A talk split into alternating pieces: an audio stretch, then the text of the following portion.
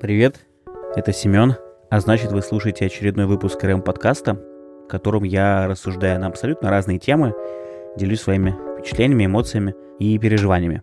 Спасибо, что слушаете. Сегодня мы будем говорить про то, как человек устает от э, информационного потока, информационного шума, в общем, всего того, что его окружает.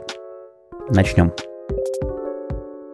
А начать я хочу с рассказа о том, когда у меня не было телефона. То есть это был год, наверное, 2004-2005, и я точно помню, что еще чуть-чуть незадолго до этого в России появились первые телефоны, это были Эриксоны, а потом это были Nokia 3310. У меня не было другого источника информации, точнее, у меня не было интернета, у меня не было компьютера даже банально, начнем с того. И единственным моим увлечением были книги. У меня было не очень хорошее зрение, и Родители не хотели покупать мне ни игровые приставки, ни тетрисы, ничего другого. Возможно, сейчас уже забегая, ну, так вот, оглядываясь назад, да, понимаю, что, наверное, они делали это правильно. Но тогда у меня не было вот такого источника информации, как интернет, и, по сути, я был предоставлен сам себе. Естественно, с появлением первого компьютера в жизни, с моей регистрацией ВКонтакте, вот этот весь мир э, интернета, так скажем, и соцсетей, он меня поглотил. На самом-то деле, я не могу сказать, что это плохо, Могу, наверное, даже сказать, что это хорошо, потому что, например, возможность э, находиться в онлайне, знакомиться с людьми разными, она привела меня к тому, что в итоге я начал играть в World of Warcraft, а в итоге меня привела к тому, что я вообще начал работать в рекламе и в маркетинге. И на самом деле мне кажется, что это очень круто. Точнее, не кажется, а я знаю, что это очень круто. Но на тот момент единственным источником информации для меня были книги, и потом постепенно это стала соцсеть ВКонтакте — и с годами к этому добавилась еще вот еще, так скажем, э, всемирная паутина, да. У меня было несколько сайтов, которые я читал, но тем не менее, с каждым годом, с развитием вот э, интернета, а с тем, как постепенно провайдеры увеличивали скорость трафика, с тем, что я мог постоянно скачивать огромное количество видео. Возможно, вы помните, тогда еще были популярны так называемые DC-хабы, это локальные такие штуки, а, они были у, локальных провайдеров, вы могли э, внутри сети на огромной скорости скачивать там файлы. Кто-то качал порно, кто-то качал фильмы, кто-то игры качал, обменивался файлами и прочее. Я застал этот момент, и я качал очень много фильмов. Да, порно тоже качал, но в большей степени это все-таки были фильмы и какие-то игры. И уже году, наверное, в 12 и 13 14 это был переломный момент, с которого я начал изучать информацию в интернете просто постоянно. Все это с годами трансформировалось в то, что сейчас со мной происходит, а именно это информационная зависимость. Наверное, я могу уже смело об этом сказать. И это состояние, оно мне не очень нравится. Точнее, нравится, но не всегда. Объясню сейчас почему.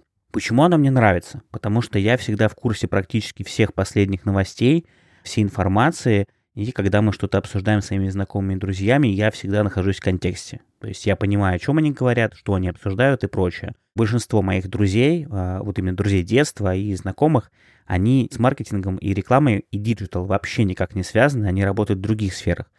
И очень часто для них я являюсь, так скажем, трендсеттером, да, то есть э, то, о чем они еще не знают, мы обсуждали с ребятами там в чатиках, еще несколько дней назад, и я могу уже рассказать те или иные инфоповоды, объяснить их, почему так происходит, высказать свою точку зрения и многое другое. До них это доходит э, с неким запозданием. То есть вот, это первый, наверное, и самый главный плюс. А минус, минус-то, наверное, я думаю, вы уже понимаете, какой, это то, что ваша крыша просто начинает потихонечку ехать.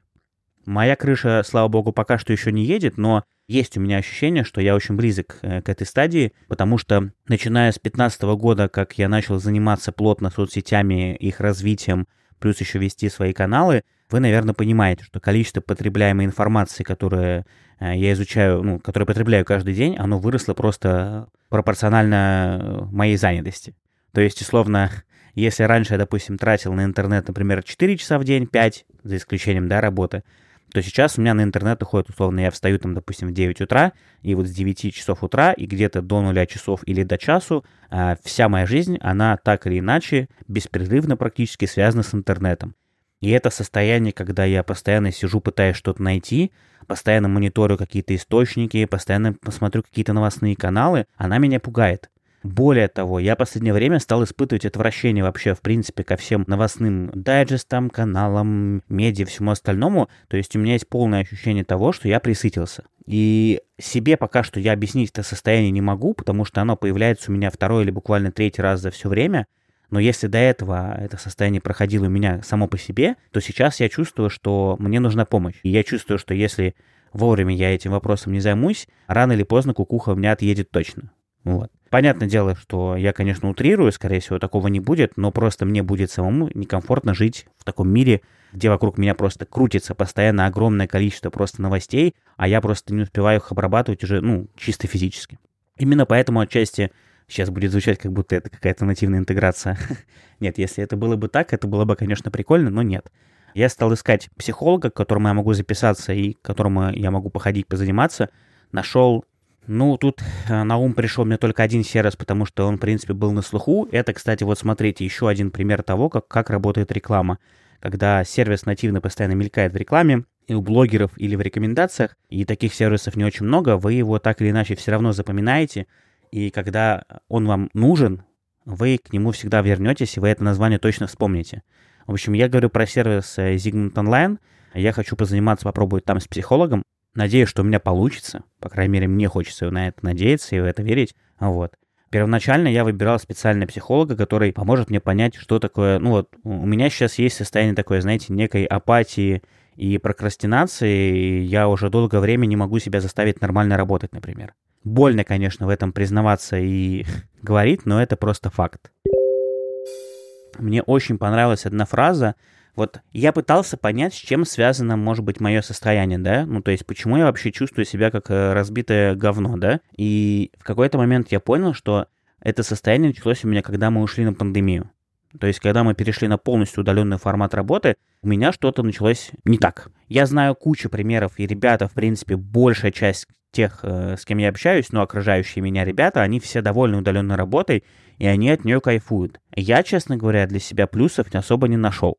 Возможно, потому что я очень человек эм, эмоциональный и который привык работать в коллективе, и мне, честно говоря, не очень комфортно, когда я постоянно нахожусь один, наедине с самим собой, пусть даже на даче в комфортных условиях. Все равно это не то, нежели когда вы работаете в коллективе, а нежели когда вы работаете вместе. Так вот, есть такая фраза, точнее не фраза, вот э, одно из мнений, почему сотрудники, которые уходят на удаленную работу, не всегда выполняют свою работу эффективно. Потому что когда они перешли из штата на удаленную работу, они оторвались от головного офиса. То есть они как бы потеряли нить происходящего и сами чувствовали себя не очень комфортно. И при этом, и самое главное, просто вдумайтесь, и при этом у людей потерялось осознание своей ценности, а значит и мотивация. И все это в дальнейшем влияет на качество их работы и на качество контента, который они могут воспроизводить для соцсетей, там, для видеопродакшна, там, для рекламы, например, и всего остального. Просто вдумайтесь, насколько это крутая фраза и насколько это классная мысль. Ведь, ведь это ведь так и есть, реально. Человек, который привык все время работать в офисе, когда он резко переходит на работу удаленную, особенно если это человек, который зависит от эмоций, и который привык работать в коллективе, для него постоянное ощущение чувства ценности его в коллективе, оно невероятно важно. И когда у него это чувство пропадает, а это одно из самых главных чувств, которое мотивирует его работать, которое вдохновляет его на работу. Когда оно у него пропадает, у него пропадает и мотивация.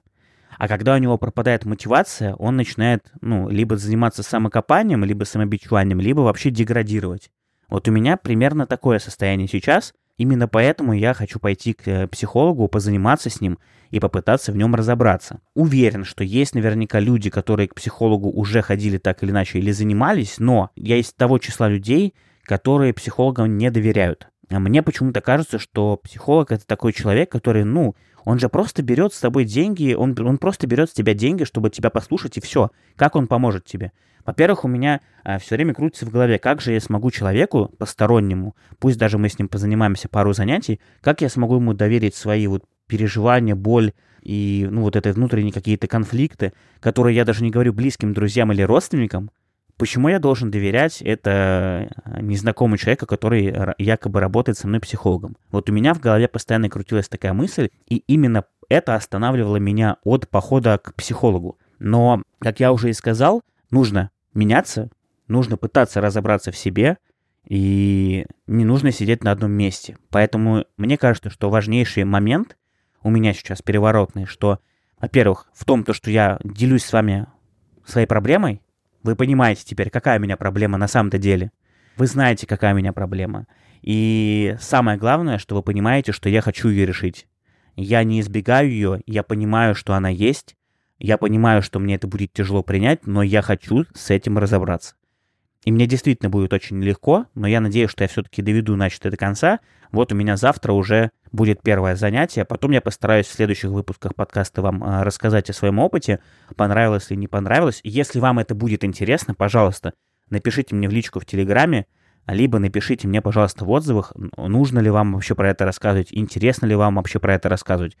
Но, как мне кажется, тема выгорания и вот прокрастинации для нас, маркетологов, она просто чуть ли не одна из самых основных. И мне кажется, что перегораем мы все с вами всегда. Это было, есть и будет.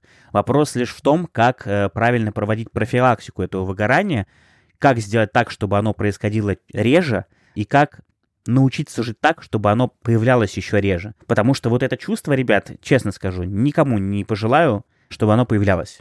Это очень странное состояние, когда ты, у тебя вроде все в жизни хорошо, у тебя нормальная работа, у тебя хорошие коллеги, а ты сидишь и думаешь, а зачем мне вообще все это? Да ну нафиг. И ничего не хочешь делать. Вот это самое страшное. Поэтому спасибо, что дослушали. Видите, наш подкаст постепенно переходит в какой-то формат моих высказываний на какую-то, не только высказывания на ту или иную тему, но и формат моих каких-то переживаний, либо рассуждений на ту или иную тему. Надеюсь, что вы меня за такой формат ругать не будете. Но я для этого подкаста заводил, потому что я в какой-то тоже момент, знаете, понял, что нельзя все это держать в себе. В РМ я все это писать не могу, потому что, ну, тематика все-таки маркетинга. А здесь подкаст, который я могу смело разбавлять, и пусть у меня будет там 500 прослушиваний, пусть их будет 1000, как сейчас есть. Но я знаю, что это будут свои люди, которые понимают меня, либо во мне видят частичку себя, и это очень круто. Все, закончил. Стрелялся. До новых встреч в новом выпуске. Пока-пока.